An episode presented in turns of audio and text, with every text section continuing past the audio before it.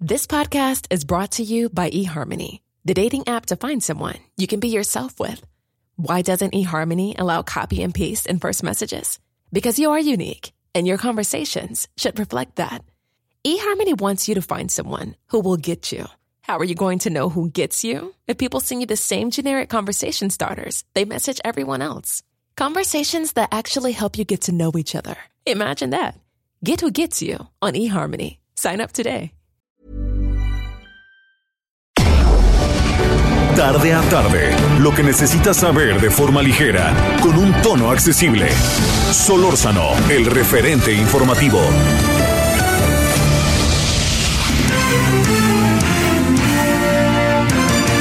Buenas tardes amigos de El Heraldo Radio. A través de este espacio vamos a presentar a ustedes un resumen con las entrevistas, los cuestionamientos, los puntos de vista de la gente que hace historia, los académicos, los líderes empresariales, los investigadores, aquellos que dan los pormenores de las noticias que importan. Les saluda a nombre de todo este equipo Román García Navarro, Daniel eh, Padilla Ramos y Gabriel González Moreno, Heriberto Vázquez Muñoz.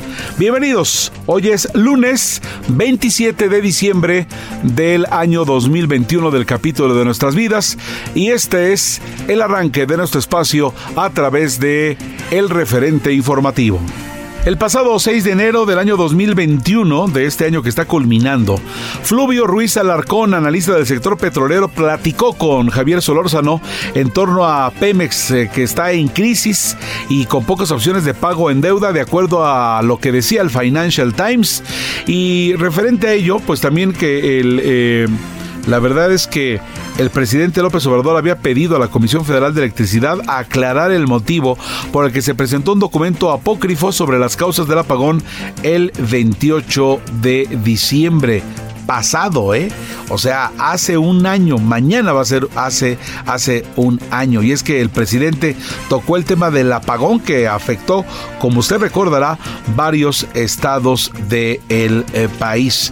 Y pues hasta ese momento seguía generando polémica por las causas justificadas por la que la CFE y por lo que el presidente de la República pedía a la Comisión Federal de Electricidad. Por eso, Javier Solórzano platicó con Fluvio Ruiz Alarcón, analista del sector petrolero. Eh, traemos este eh, dos temas. Vamos con el primero. El tamaño del problema que Financial Times dice que tiene Pemex es de ese calibre, exagera, no tiene toda la información o desde aquí adentro en México nos están viendo la cara uh, sobre el materia petrolera. No, sin sin duda que es de, es de ese calibre, ¿no? Lo, lo hemos comentado eh, muchas veces. El, el régimen fiscal de Pemex es un régimen completamente confiscatorio. De, eh, ya hemos creo comentado que desde el sexenio de Ernesto Cedillo es un régimen que a Pemex le quita más del 100% de su rendimiento de operación, de manera que no es ninguna sorpresa que eh, Petróleos Mexicanos esté tan endeudado si pensamos que tan solo para pagar impuestos y derechos tiene que endeudarse, ¿no? Porque más del 100% de sus utilidades le son eh, extraídas por por el Estado mexicano, ¿no? En la época de Cedillo el promedio fue de 102% y ese promedio no ha hecho más que crecer a 105 con Fox, 109 con Calderón y un impresionante 148% con Enrique Peña Nieto, ¿no? Entonces, este es un eh, eh, tema eh, central que ha llevado a Pemex uno a tener un pasivo laboral también muy grande porque no, no se ha podido eh, ir financiando la reserva laboral, ¿no? Este, y entonces el pasivo laboral eh, ha crecido, el endeudamiento ahora ya no es solo financiero, sino también deudas por eh, trabajos que no que, que no ha pagado y que se han realizado en su nombre, en fin, los esfuerzos que se han hecho del gobierno van en el buen sentido, pero son completamente insuficientes y tienen un gran problema, digamos, y es que no se puede hacer la reestructuración que necesita el régimen fiscal de Pemex si no hay una reforma fiscal integral, ¿no? Porque el tamaño del boquete que Pemex ah, se le ha hecho a lo largo de décadas, ¿no? De, yo yo sitúo eh, eh, eh, desde 1981, 82, desde esa crisis que puso a Pemex como principal fuente de ingresos fiscales del Estado, el proceso de exacción fiscal de, de petróleos mexicanos, que es lo que vemos acumulado, a pesar de que Pemex ha dado grandes aportes a este país. Este, simplemente los datos del Banco Mundial nos dicen que de 2000 a 2016 Pemex le generó una renta petrolera a este país de 700 mil millones de dólares, que es una cantidad siete veces superior a la deuda histórica de Pemex, ¿no? De, ese tamaño ha sido la exacción fiscal de petróleos mexicanos. Incluso este año, que con todos los problemas que ha tenido Pemex, ya en la suma global, Pemex le ha aportado mucho más al fisco de los apoyos que ha recibido de este. Ya es prácticamente Pemex ha pagado a, noviembre, el último dato que, que se dio a conocer, cerca de 500 mil millones, 489 mil millones de pesos es lo que Pemex le ha aportado al fisco a cambio de recibir apoyos que al final del año serán de 65 mil millones. Es decir, todavía en estas condiciones Pemex dando sigue dando un gran aporte al Estado mexicano. Pero insisto, ese tamaño de problemas que plantea el Financial Times, con, eh, yo estoy de acuerdo que esa es la dimensión del problema y que es, es de una urgencia tal que ya no se puede seguir eh, a base de, de, parches, ¿no? Creo que es momento de que desde el Estado se tome la decisión de hacer la gran reforma fiscal que este país ha aplazado 50 años cuando menos, ¿no? Desde que se agotó el modelo agroexportador a inicios de los años 70 y esa reforma fiscal permitirá que Pemex tenga un régimen similar a otras empresas públicas nacionales, Petrobras o Ecopetrol, la propia Equinor de Nicaragua, Petronas de Indonesia, ¿no? Que son que son empresas públicas que por lo mismo tienen un régimen fiscal más pesado que el de una empresa privada, digamos, una empresa petrolera normal, pero sin llegar a los excesos que se han cometido con petróleos mexicanos. Oye, eh, Fluvio, a ver, digamos, uno sabe muy bien que para el presidente López Obrador este es un tema medular central. Quizá por sus orígenes, quizá por lo que él ha vivido, pero la pregunta, eh, a ver, déjame planteártela de esta manera. Uno sabe que de, de 2018 para atrás esto fue por momentos terrible y por momentos también maravilloso, así de fácil, ¿no? Yo diría, a mí lo de las licitaciones me parece que era una cosa buena la que se hizo en la pasada administración, pero bueno, se, se han cancelado. La pregunta es, durante estos dos años, ¿se ha hecho algo realmente para revertir esto que nos estás platicando? Yo creo que se ha hecho de manera muy insuficiente. ¿no?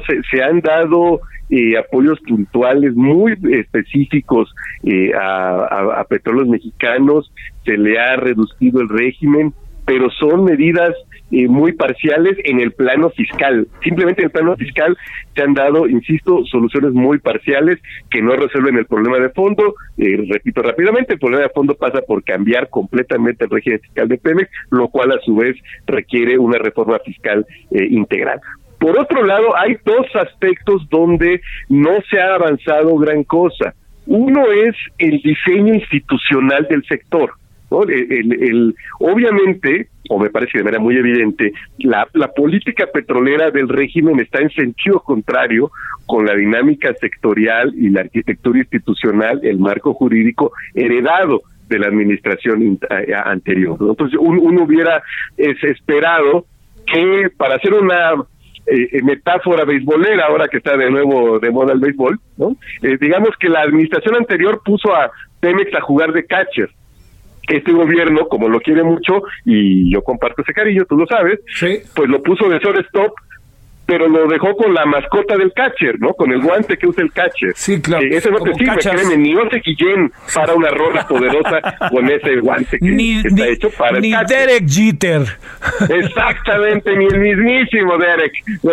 Este, ni el abulón, mano, ¿no? Para hablar de, sí, para hablar de lo local, claro. Sí. ¿No? Entonces, el, el, el, el sigue faltando esta eh, discusión sobre cómo se debe ajustar el diseño institucional y por lo tanto el marco jurídico para que Pemex responda en las mejores condiciones al nuevo papel que se le ha asignado desde este gobierno.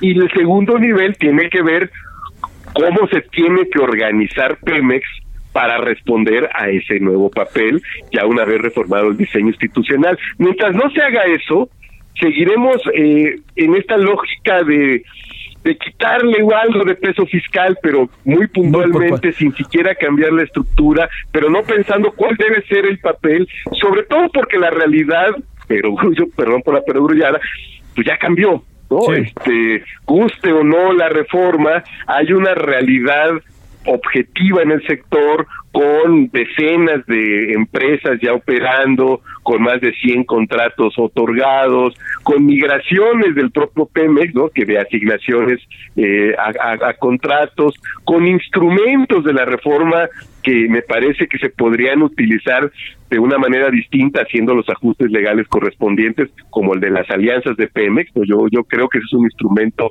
que es muy valioso eh, a condición de que se utilice donde es útil para que Pemex logre sinergias con otros operadores digo yo no le veo sentido que Pemex se alíe en aguas someras donde sigue siendo el líder mundial con todos sus problemas pero por supuesto tiene todo el sentido del mundo en aguas profundas entonces me, me parece que eh, eh, esa dimensión más institucional y más de la estructura corporativa de petróleos mexicanos ni siquiera se, se ha abordado. ¿no? Es más, ni siquiera hay una evaluación objetiva integral de la reforma. Te mando un gran saludo, Fluvio, y muy buenas tardes, buen año. Igualmente, mi querido Javier, y nos estaremos escuchando. Gracias, Fluvio. Hasta luego. Solórzano, el referente informativo. Cuando Andrés Manuel López Obrador detalló el plan masivo de vacunación contra el COVID-19 en los primeros días de este año, en enero, allí por el día 5 o 6, y que iniciaba con adultos mayores en zonas marginadas, Javier Solórzano platicó con Salomón Chertovisky, político y economista, que, como usted recordará, se había desempeñado como secretario de Salud durante la administración del presidente Felipe Calderón. Y es que el presidente de la República, Andrés Manuel López Obrador, había explicado que se seguirá dedicando el fármaco de Pfizer al personal médico de primera línea y que prevía comenzar a distribuir parte de los 35 millones de vacunas pactadas con la China CanSino Biologics entre adultos mayores de áreas remotas. También se decía que los adultos de zonas marginadas serán los primeros en recibir la vacuna contra el COVID-19 en México y una vez que sea inoculada a todo el personal médico que combate la enfermedad en primera línea, esto de acuerdo a lo que decía el presidente Andrés Manuel López Obrador. Solórzano Chertovisky, una plática muy pero muy interesante. A ver, déjame decirte, eh, yo entiendo que hemos entrado en un proceso de ideologización y politización cada vez más agudo con el tema del coronavirus, pero hay una pregunta que yo creo que sí procede como para tratar de, para decirlo futbolísticamente, me entenderás, es bajar el balón, ¿no? Ponerlo sobre el pasto, ¿no? La pregunta es, este, ¿qué tanto puede darnos el plan de aplicación, de distribución de las vacunas en todo el país y qué, qué es lo que preocupa de este plan y de esta distribución. Eh, a ver, Javier, déjame dividirlo en dos partes. Venga. Lo primero es de aquí a que podamos superar los meses de frío, los meses de invierno, en donde todavía no vamos a tener ni vacunas ni vacunación para poder eh, eh, sentir que estamos siquiera cercanos a la famosa inmunidad de manado de rebaño para, para, para decir que ya estamos en otra fase. Entonces, lo primero es hacer conciencia y no caer en ningún triunfalismo de que ya está la vacuna y entonces ya no hay bronca, porque estamos viviendo, Javier, en estos momentos el, el, el, el episodio más agudo de contagios en nuestro país y esto simplemente se va a incrementar, se va a incrementar por las nuevas variantes que sabemos es entre 50 y 70% más contagiosa eh, que, que, el, el SARS-CoV-2 que estuvo circulando en los primeros meses y segundo porque los meses de invierno son complejos siempre para enfermedades respiratorias, con la influenza, etcétera. Entonces, los dos factores, el número de gente que está contagiada, quienes muy probablemente ya tienen una variante del virus más contagioso y tercero que estamos en los meses de frío. Entonces, Javier, en este momento, en esta etapa, lo primero es no caigamos en un triunfalismo que no existe porque ya llegó la vacuna, porque todavía el número de dosis que México está recibiendo es muy reducido y hasta que llegue la vacuna de AstraZeneca, que apenas está en producción en Argentina, que tiene que llegar acá al laboratorio Le Monde para que se termine su proceso y si todo sale bien, pues debemos de esperar que en marzo, abril se empiecen a aplicar, pero de aquí a marzo, abril hay todavía muchísimo trabajo, Javier, preventivo. Esa, esa sería como la primera parte antes de entrarle de lleno al tema de las vacunas. Lo otro es, pues bueno, pues tenemos este esbozo de plan pero pues ya vemos en los dichos diarios, pues pues múltiples errores o fallas, ¿no? Por ejemplo, esto de empezar en las comunidades alejadas, en las comunidades rurales, es, es realmente un contrasentido. Tenemos que empezar en las grandes concentraciones urbanas, donde está el mayor número de adultos mayores. Es en las concentraciones urbanas, a los adultos mayores, por supuesto, después del personal médico y de enfermería, quienes tienen que ser la prioridad. Ese, tenemos que realmente ver, por ejemplo, la composición de las brigadas. Son brigadas de 12 personas en donde solo dos son personal de salud, los demás son cuatro este, estos este, funcionarios que les llaman, este, creo que servidores de la nación, etcétera, pues que da la impresión de que pues el interés es otro, si además la vacunación se va a dar en los sitios donde te entregan el cheque para adultos mayores, en fin, pues la cosa está muy enredada, Javier, y puede, puede contaminarse de manera importante el proceso, el proceso que tiene que ser netamente sanitario. Eh, eh, hay que y, estamos viendo ya un problema en las bases de datos y las bases de, información y esto va a ser importante porque prácticamente todas las vacunas excepto la de Cancino que es la, china eh, necesitan dos dosis. Entonces tú necesitas dar seguimiento para que la gente tenga su esquema completo. En fin Javier hay un montón de temas logísticos de comunicación y también presupuestales, pues de los que tendríamos que tener muchísimo más claridad y transparencia. A ver, eh, Salomón, no, no he dicho que quede claro que no saco ni la naftalina, ni saco la nostalgia, ni cosa parecida. Pero a ver, eh, ¿cómo, ¿cómo le hicimos cuando se tuvieron que llevar efecto estos procesos masivos de vacunación en el pasado, en los cuales incluso nos convertimos en ejemplo muchas veces del mundo? No lo digo por ningún motivo para añorar el pasado, sino digo, experiencias de esa naturaleza caben en lo que estamos viviendo o no caben en lo que estamos viviendo. Mira, Javier, eh, sí, sí hay que decirlo y hay que reconocerlo. Esto es un proceso inédito, eh, es, es probablemente el momento sanitario más complejo que ha vivido el país. No, no significa que, que antes del 55 la polio no era un tema y después hasta que en el 90 se tuvo el último caso y que en los 80 el, el SIDA, VIH, pues fue un tema fundamental este, a la atención y que tuvimos este, la, la, la, las fases importantes en mortalidad en infantil hasta que se inician los procesos de vacunación universal en los 90 con el maestro Kumate y con el con el consumo del vida suero oral para evitar las deshidrataciones, es decir, ha habido momentos en nuestra historia importantes y que podemos reflexionar porque como tú bien lo dices, México construyó un sistema de vacunación bastante robusto. Eh, en, en los mejores momentos, eh, con un sistema en toda su capacidad, eh, teníamos posibilidades de vacunar más o menos a 10 millones de mexicanas y mexicanos mensualmente. Eh, esto se incrementaba en las tres semanas nacionales de, vacunación. Este, en esos esfuerzos eh, se sacaba a un montón de voluntarios, se hacía un esfuerzo a partir del personal médico y de enfermería relevante y, y se lograba cubrir el territorio nacional para menos dosis de las que hoy vamos a necesitar, porque recordemos, para poder llegar a la inmunidad vamos a tener que haber vacunado a cerca de 85 millones de mexicanas y mexicanos. Al día de hoy no hemos llegado ni a los 50 mil. Eh, para poder hacerlo, si el sistema estuviera a máxima capacidad, si toda la logística está en su sitio, si tenemos las dosis de vacunas necesarias, pues necesitaríamos por lo menos nueve meses, Javier. Eh, eh, yo te diría, el último esfuerzo quizá complejo lo vivimos en el 2012, cuando se universaliza la vacuna del virus del papiloma humano para todas las niñas de quinto de primaria.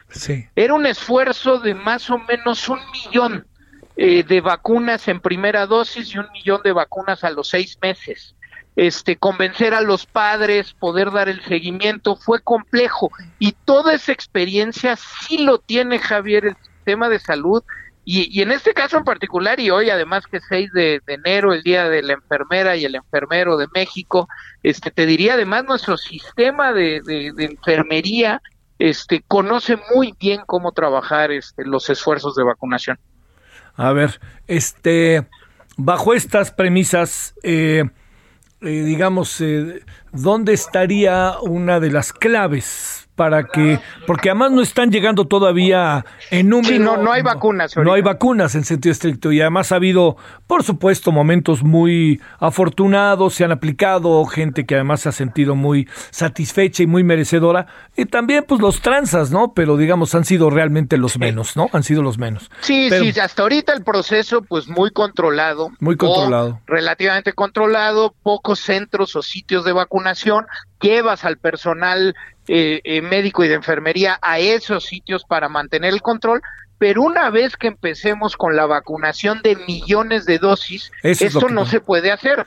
Esto cambia. A ver, ahí, ahí es donde te quería preguntar, Salomón, ahí en esa parte, porque además hay otro elemento que inquieta, que es eh, que va a haber este voluntarios y los voluntarios van a formar parte, no, no los quieran formar parte al rato de partidos políticos. Ya hablo de unos y otros, no de un partido político. Quisiera ver qué va a pasar en los gobiernos de los estados, etcétera. A ver, eh, reflexionemos en la parte final sobre ello, Salomón. Sí, en efecto, eh, siempre, y, insisto, en los esfuerzos relevantes siempre hay voluntarios, ¿no? Siempre hay voluntarios, mucho de ello era eh, estudiantes de medicina, estudiantes de enfermería, estudiantes de veterinaria, eh, de las diferentes universidades del país que se suman, se sumaban a las semanas nacionales de vacunación para lograr los esfuerzos. tenemos que seguir teniendo voluntarios. Insisto, ya hay una pieza muy compleja en donde a los servidores de la nación los estás incluyendo en las brigadas. Y además que hay una pretensión de vacunar al mismo tiempo que entregas algunos apoyos. Eso ya lo hace en sí complejo. Lo que tendría que suceder es un esfuerzo, aprovechando estos meses, te digo, de aquí a marzo, en que todavía no vamos a tener un número masivo de dosis, para entrenar, entrenar, capacitar al personal voluntario y al personal médico y de enfermería para que llegado marzo estemos en todas las capacidades para vacunar todas las dosis que se tengan que vacunar. Necesitamos robustecer el sistema de información porque, insisto, como son dos dosis, Javier, tenemos que ubicar muy bien a la gente, convencerla de que tiene que regresar a su segunda dosis, eh, eh, y un largo etcétera. Tiene que haber sitios ya preestablecidos para poder lograr y hacer la vacunación y tiene que empezar desde hoy, Javier, una importantísima campaña de comunicación para explicar que la vacuna es eficiente, que es segura y que si estás en los grupos de edad, si estás en los grupos vulnerables, lo que te conviene es ponértela porque también va a haber campañas de desinformación antivacuna. Oye, el otro día para cerrar me planteaban el tema de la base de datos. ¿De esto qué piensas? Es fundamental, es fundamental, vaya. Si, si uno de los grandes problemas que hemos tenido en el país es que no tenemos información, no se han hecho pruebas, no tenemos bases de datos. Entonces, por ejemplo, hoy se calcula que hay más o menos 32 millones de mexicanas y mexicanos que ya tuvimos contacto con el virus. Es decir, si tuviéramos información y hubiéramos hecho muchísimas pruebas, ya tendrías un grupo de la población que tiene una inmunidad que no tendrían que ser tu prioridad en la vacunación. Como no tienes esa información hoy, pues tienes que irte a vacunar a todos, aunque ya hayamos tenido este, el, el COVID-19. Y ese es un tema de la base de datos, es un tema de la información. Para el proceso de vacunación es fundamental que la base de datos para no duplicar, para que gente que está afiliada al Instituto Mexicano del Seguro Social, gente que depende de los servicios estatales de salud, etcétera, etcétera, estén en una sola base de datos, estén registralmente de manera muy puntual y con seguimiento y podamos tener los números correctos, Te mando un saludo y buenas tardes, Salomón. Fuerte abrazo, querido. Para ti, gracias. Solórzano, el referente informativo.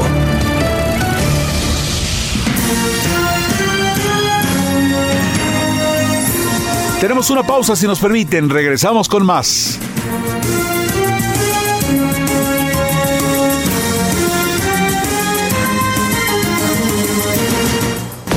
El referente informativo regresa luego de una pausa.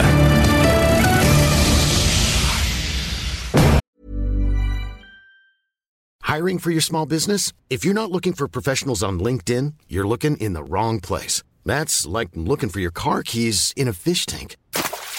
LinkedIn helps you hire professionals you can't find anywhere else, even those who aren't actively searching for a new job but might be open to the perfect role. In a given month, over 70% of LinkedIn users don't even visit other leading job sites. So start looking in the right place. With LinkedIn, you can hire professionals like a professional. Post your free job on linkedin.com slash spoken today.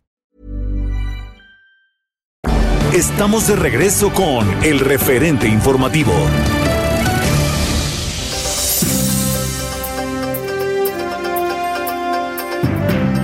Estamos ya de regreso y continuamos con el referente informativo en este el lunes 27 de diciembre del año 2021 del capítulo de nuestras vidas y vamos a continuar con más de este resumen con lo más relevante del el año. Usted recuerda que la violencia en el Capitolio pues causó uno de los días más oscuros en la historia de Estados Unidos, de acuerdo a lo que había dicho el presidente estadounidense Joe Biden.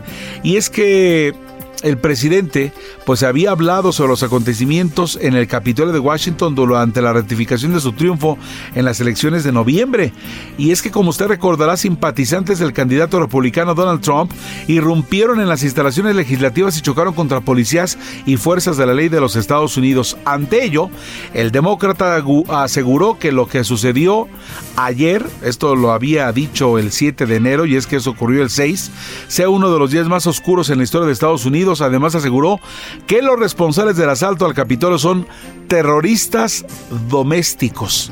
Ante este hecho, que nos conmocionó a todos, Nadia Giuffrida, CEO y presidenta de Dextro, platica con Javier Solórzano en torno a, esta, a esto que se dio este brote de violencia en el Capitolio que causaba pues un día de verdad de conmoción para todo el mundo. Aquí está Javier Solórzano, el referente en esta charla especial. A ver, ¿cómo, como ustedes imaginar, hemos hecho mil especulaciones aquí, ¿eh? Este, y como tú también y como todos. ¿Cómo se ven las cosas desde allá adentro? A ver, cuéntanos, Nadia, ¿cómo podríamos interpretar para el público que amablemente nos sigue más elementos de los que también seguramente ya he escuchado? Creo que es importante ver las cosas del futuro hacia el día de hoy.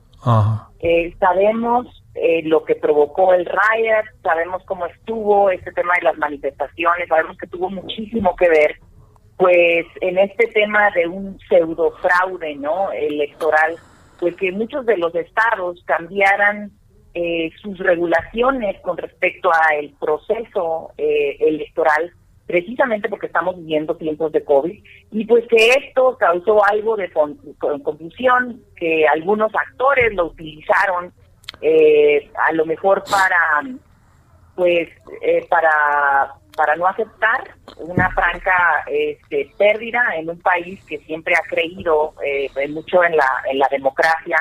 Estamos viendo levantamientos que no, pues, pues, que no se habían dado históricamente de, de esa forma, ¿no? Inclusive protegidos por, por, por la ley para que no sucedan. Pero lo interesante, Javier, es hacer un análisis del futuro hacia el día de hoy, en lugar de lo que pasó ayer, de, de, cómo va a cambiar eh, la historia de Estados Unidos e inclusive su implicación eh, hacia la relación con México y el resto del mundo, sus aliados, sus enemigos mismos, por lo que pasó el día de, ayer, ¿no?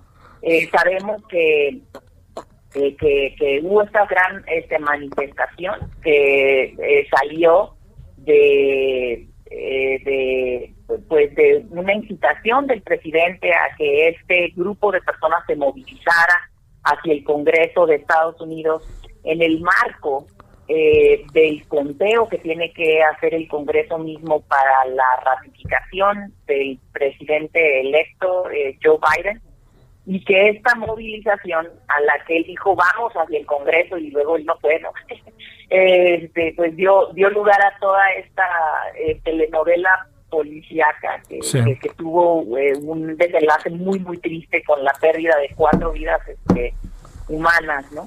Entonces, eh, yo creo que aquí lo interesante es, sucede todo esto de frente a, a, el conteo de una ratificación de Biden, con eh, pues con una emoción exaltada, porque tenemos a un vicepresidente Pence, que también eh, como líder del, Senado y como voto final, cuando, cuando el voto está dividido en el, en el Congreso, no acepta que haya habido que haya habido un fraude. es una opinión personal, pero yo creo que si el vicepresidente Pence hubiera visto eh, suficiente causa para analizar un fraude, pues era en su propio beneficio eh, declararlo así, simplemente no lo hizo porque no tenía suficientes elementos para declararlo, ¿no? Entonces, al, no hacerlo él, pues procede con el conteo y es cuando empieza eh, a, hervir y a caldearse toda esta emoción dentro de los seguidores eh, de Trump. Y aquí es importante hacer la diferencia entre los seguidores del Partido Republicano o los que se suscriben como, como republicanos en Estados Unidos y obviamente eh, los seguidores eh, de, del, presidente Donald eh, Trump. ¿no?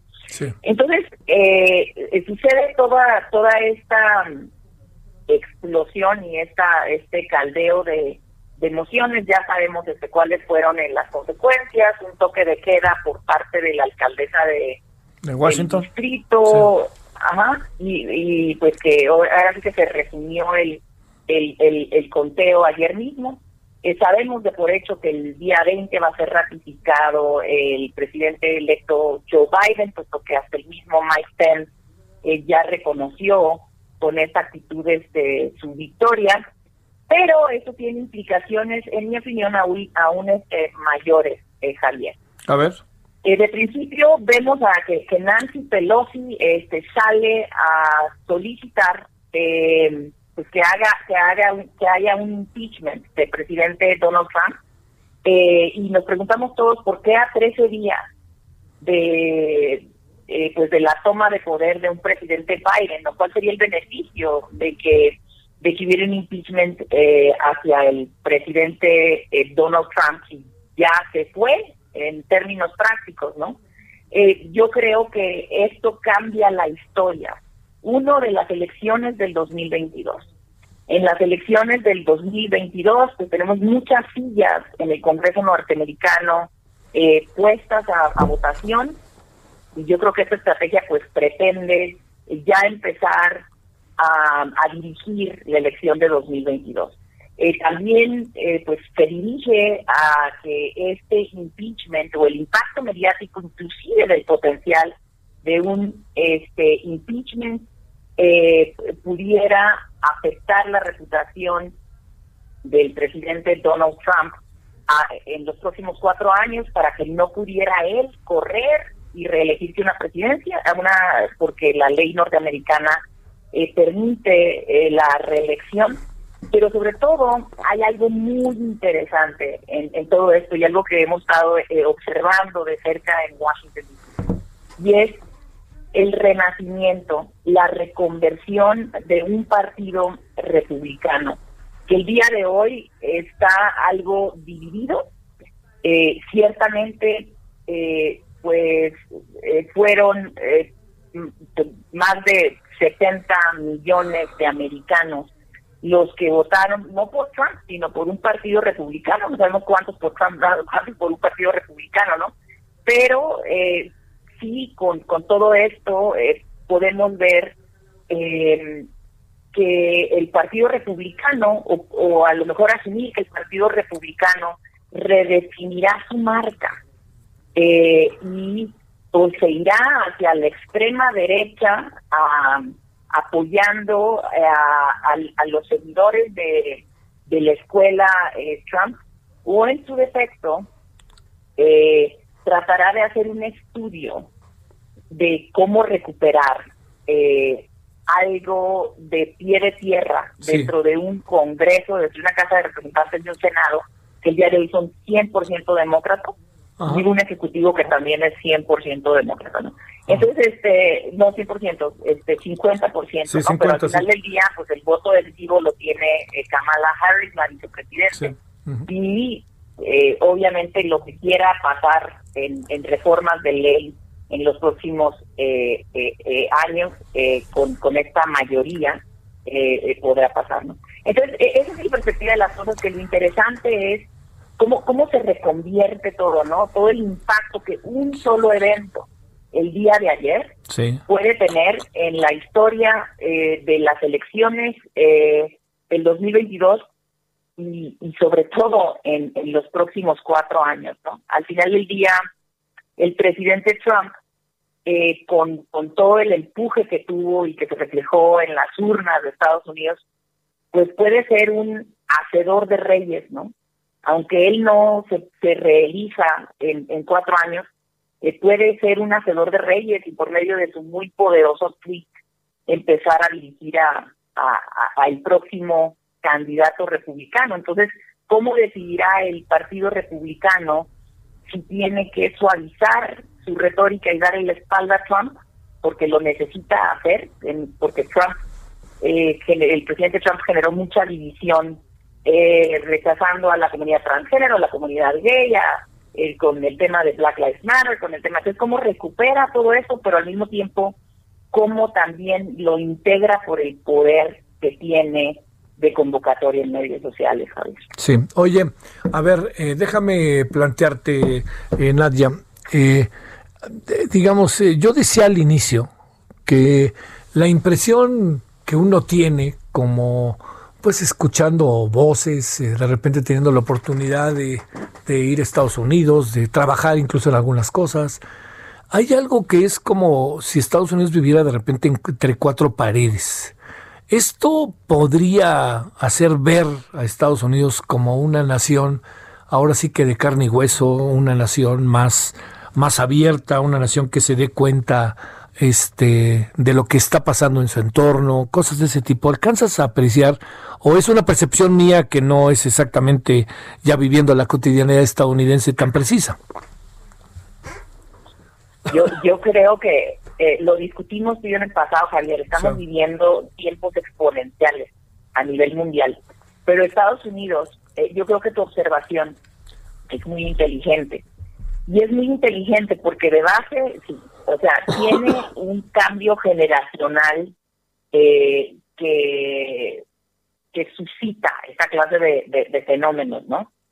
y que pues, está influenciado por otra clase de medios de comunicación de, los medios de, eh, sociales, ¿no? Entonces es una, para contestar tu pregunta, es un, es un ser que respira y cambia celularmente todos los días, pero para nosotros, como mexicanos, lo que es muy importante es que es una nación en cambio demográfico exponencial también.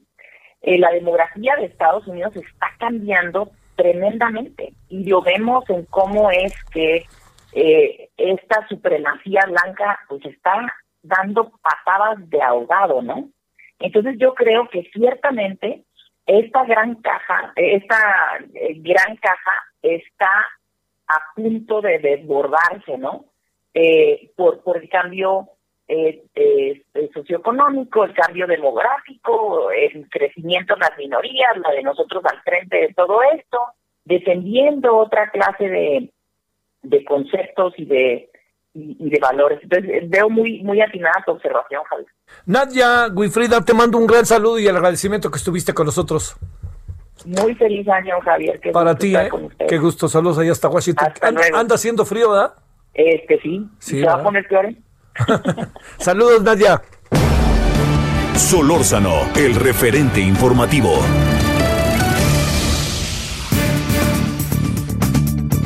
Irene Levy es presidenta de Observatel y profesora de la Universidad Iberoamericana.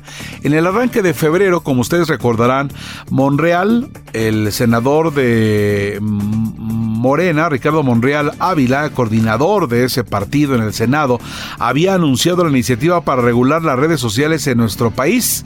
Y es que mediante un mensaje difundido por Twitter, había dicho que para los legisladores es ineludible e inevitable hablar sobre las redes sociales para garantizar la libertad de expresión y el cumplimiento de las obligaciones constitucionales. Por lo tanto, él decía, estas no pueden ser omisos ni indiferentes ante intentos de violar este derecho. Seguramente pronto daremos el debate y decía, ah, en febrero actuaremos en consecuencia. Es por ello que Javier Solórzano platicó con Irene Levy, presidente de Observatel y profesora de la Universidad Iberoamericana, ante este anuncio de Monreal de la iniciativa para regular las redes sociales en nuestro país.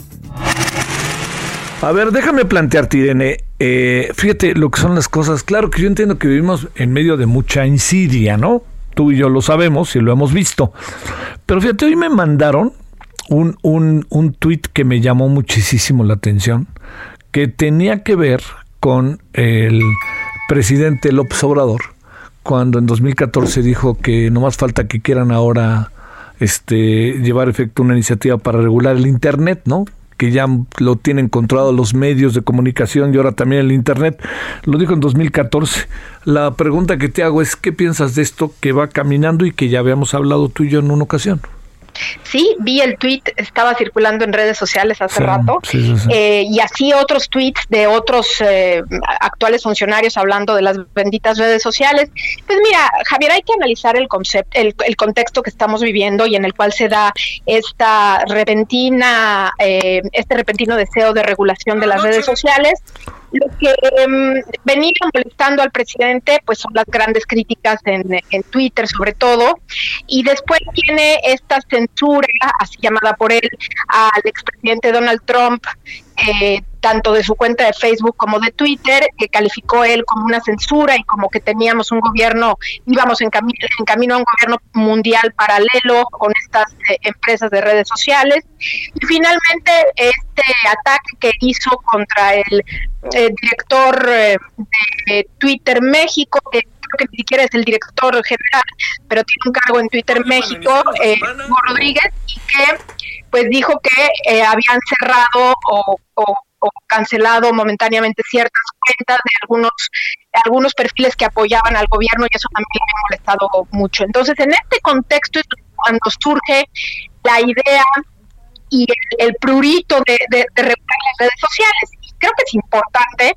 entender el contexto porque no surge de un ejercicio académico para poner límites a favor de la libertad de expresión, sino surge más bien de un ejercicio de revancha eh, en contra de eh, las empresas que pues actuaron eh, de manera que no les agradó. Ahora salió el senador Ricardo Monreal, que es pues representante de todos estos temas de, telecomunicaciones y medios, a decir que era prioridad del próximo eh, periodo de sesiones del Senado la regulación de las redes sociales, como si fuera un tema tan sencillo de abordar que se pudiera dar en unos meses. Hay países que han estado años intentando lograr... Eh, regulaciones a la medida y ha sido verdaderamente complicado. Eh, dice en su artículo el senador Monreal hace un recuento, él publica un artículo en su blog, estuvo también circulando en redes sociales y hace un recuento de algunas experiencias eh, regulatorias en otros en otros países y eh, bueno él habla de que lo que se tiene que regular tiene que ser la transparencia de las redes sociales para beneficio de eh, pues de todas las personas. Sin embargo, me parece que omiten su análisis y esperemos que después sí podamos estar escuchando este tipo de cuestiones, pero omite la gran dificultad que implica regular las redes sociales. Eh, no es nada más un tema de poner límites en beneficio de la libertad de expresión o el tema de las fake news que también menciona, sino que se enfrenta a grandes dificultades como por ejemplo, se trata de empresas que tienen modelos dinámicos de comunicación, Javier. No es que siempre van a tener el mismo modelo y la misma forma de, de, actuar y de interactuar. Cada plataforma es diferente, es decir, Facebook es muy diferente a Twitter y es muy diferente a Instagram. Por lo tanto, hacer una regulación generalizada pues puede ser muy complicado. Eh, también habría que pensar qué organismos van a decidir en México, eh, si es que esto se va a hacer así, qué es verdad y qué es mentira, o hasta dónde es que se quieren meter a regular lo que pasa en redes sociales, qué es fake news y qué no, qué es discurso de odio y qué no. Claro que sí, te puedo yo decir, si hay dos temas que han sido mundialmente aceptados como negativos y han sido regulados, tiene que ver con el discurso de odio, prohibir el discurso de odio, y con la pornografía infantil. Estos son los dos temas que puedes encontrar como como común denominador de todas las regulaciones. Eh, y luego, bueno, pues habrá que ver eh, qué opinan las empresas, porque hay que recordar que estas empresas no están en México. Es decir, eh, por ejemplo, Javier, mi cuenta, yo soy mexicana, creé mi cuenta cuando estaba en México, pero ahora me encuentro en otro país ¿Cómo van a regular lo que yo diga? ¿Qué, empresa o qué compañía lo va a regular? Hay muchísimas complicaciones y a mí sí me preocupa el contexto en el que surge esta decisión de regular las redes sociales, Javier. En qué es que nos vamos a meter en una discusión bastante fea, ¿eh? Y va para largo y este y va a haber máscara contra cabellera, ¿eh? No, bueno, pero brutal, porque además no es una discusión nacional, es una discusión mundial. Eh, México no es el único país que tiene esta tentación y no digo que esté mal, Javier, ojo, yo no digo que las empresas tengan o deban tener total libertad. Sin embargo, yo creo que lo que tendría que hacer cualquier gobierno primero es entender cómo funcionan. Yo dudo mucho que los senadores el día de hoy entiendan bien a bien cómo funcionan profundamente las redes sociales, algo complicadísimo. Y luego se ha hablado inclusive de, de obligarlas a revelar sus algoritmos, pues eso es algo que eso es algo que no va a pasar. A mí me preocupa que esto eh, justo que coincide con las elecciones, vaya a rayar en una suerte de censura o de mm, de distractor eh, con todo lo que está pasando, que puede ser posible también, es un gran distractor de la gran tragedia que vive México en estos momentos en aras o, de cara a las elecciones eh, de junio próximo. Entonces, habrá que tener mucho cuidado de cómo se maneja esto y desde luego que hay muchos temas, el ciberbullying, el terrorismo, la discriminación, el discurso de odio, el fake news, el derecho a la imagen, hay muchísimos temas muy importantes, pero me sorprende que ahora resulta que es prioridad en un contexto de venganza. ¿Qué tendríamos que hacer? De plano, eh, postergar la discusión, hacer la discusión de otra manera. ¿Cómo, le podríamos entrar? Yo pienso, Javier, que eh, desde luego no es prioridad, pero el país no se puede detener en los asuntos que tiene pendientes porque vivimos una pandemia. Sin embargo, yo no creo que sea algo que se vaya a regular o que se deba regular en tres meses es algo que se tiene que empezar a abordar desde ahora, no en ese parlamento abierto que todos conocemos, ese sí es fake news, el parlamento abierto sí es fake news, como lo hacen ellos, porque realmente lo que hacen es poner o, llamar a una serie de personas, varias de ellas muy respetables, que van a los recintos legislativos a plantear sus posiciones y con ello pues ya ellos sienten o, o ponen palomita a la participación de la ciudadanía y hacen lo que quieren al final. Entonces, no debemos permitir eso. Eso es algo que debe llevarse muchísimo tiempo porque es algo profundo. Y te voy a decir otra cosa, Javier. Esto me parece que no tendría que ser un tema nacional. Me parece que esto tendría que ser un tema eh, de varios países que se sugiera una regulación paralela, límites preventivos y correctivos de manera similar en un esfuerzo con varios países me parece que tendría muchísimo más eh, mejor eh, eh, mayor repercusión y tendríamos una especie de blindaje ante este deseo de venganza en contra de las redes sociales que nació de pronto Claro, oye, porque eran benditas y dejaron de serlo, ¿no? Este también ese es otra. son malditas. Oye, a ver, y déjame decirte otra cosa, Irene. A ver, eh, el tema con Twitter, ¿no? Que ya ves que hubo un agarrón y luego empezaron a denunciar que el que dirigía Twitter había estado con Felipe Calderón. Él mandó una respuesta que nadie atendió, muy comedida incluso y muy informativa. Y ahora resulta que empezaron a investigar y había como 40 bots o cuentas que eran de en favor de Andrés Manuel López Obrador, de según descubrió la propia empresa.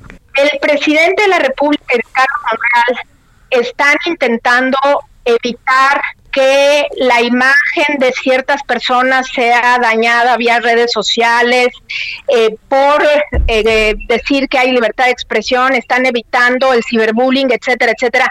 Y el presidente López Obrador en una mañanera le dedica, al presidente de un país, le dedica varios minutos de su tiempo a hablar en contra de una persona en particular, yo ya no entiendo, Javier. Me parece que aquí hay una incongruencia. Hablan de fake news o de difusión de rumores y el presidente, pues muchas de las cosas que dicen las mañaneras son rumores, no presenta pruebas, no presenta absolutamente ningún documento. Son esas cosas que salen en la prensa y que días después se olvidan porque nunca hubo seguimiento. Entonces, me parece que lo primero que habría que haber, que, lo primero que tendríamos que tener es congruencia entre lo que se busca y lo que se es en el gobierno. Solórzano, el referente informativo. A nombre de este espectacular equipo comandado por Román García Navarro en la producción general, Daniel Padilla Aguilar, eh, Gabriel González Moreno, Javier Báez, Heriberto Vázquez Muñoz les saluda y les desea la mejor de las tardes. Hasta entonces.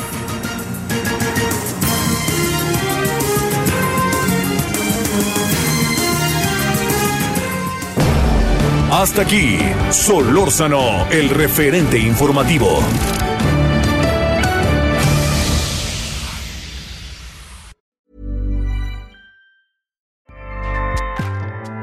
ACAST powers the world's best podcasts. Here's a show that we recommend.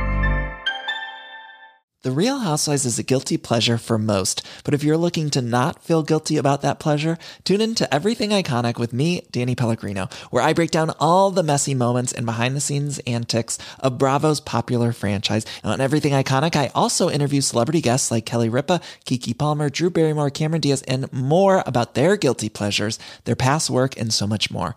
So if you're pop culture obsessed and find yourself watching way too much reality TV like me, tune in to Everything Iconic with Danny Pellegrino wherever you listen to podcasts.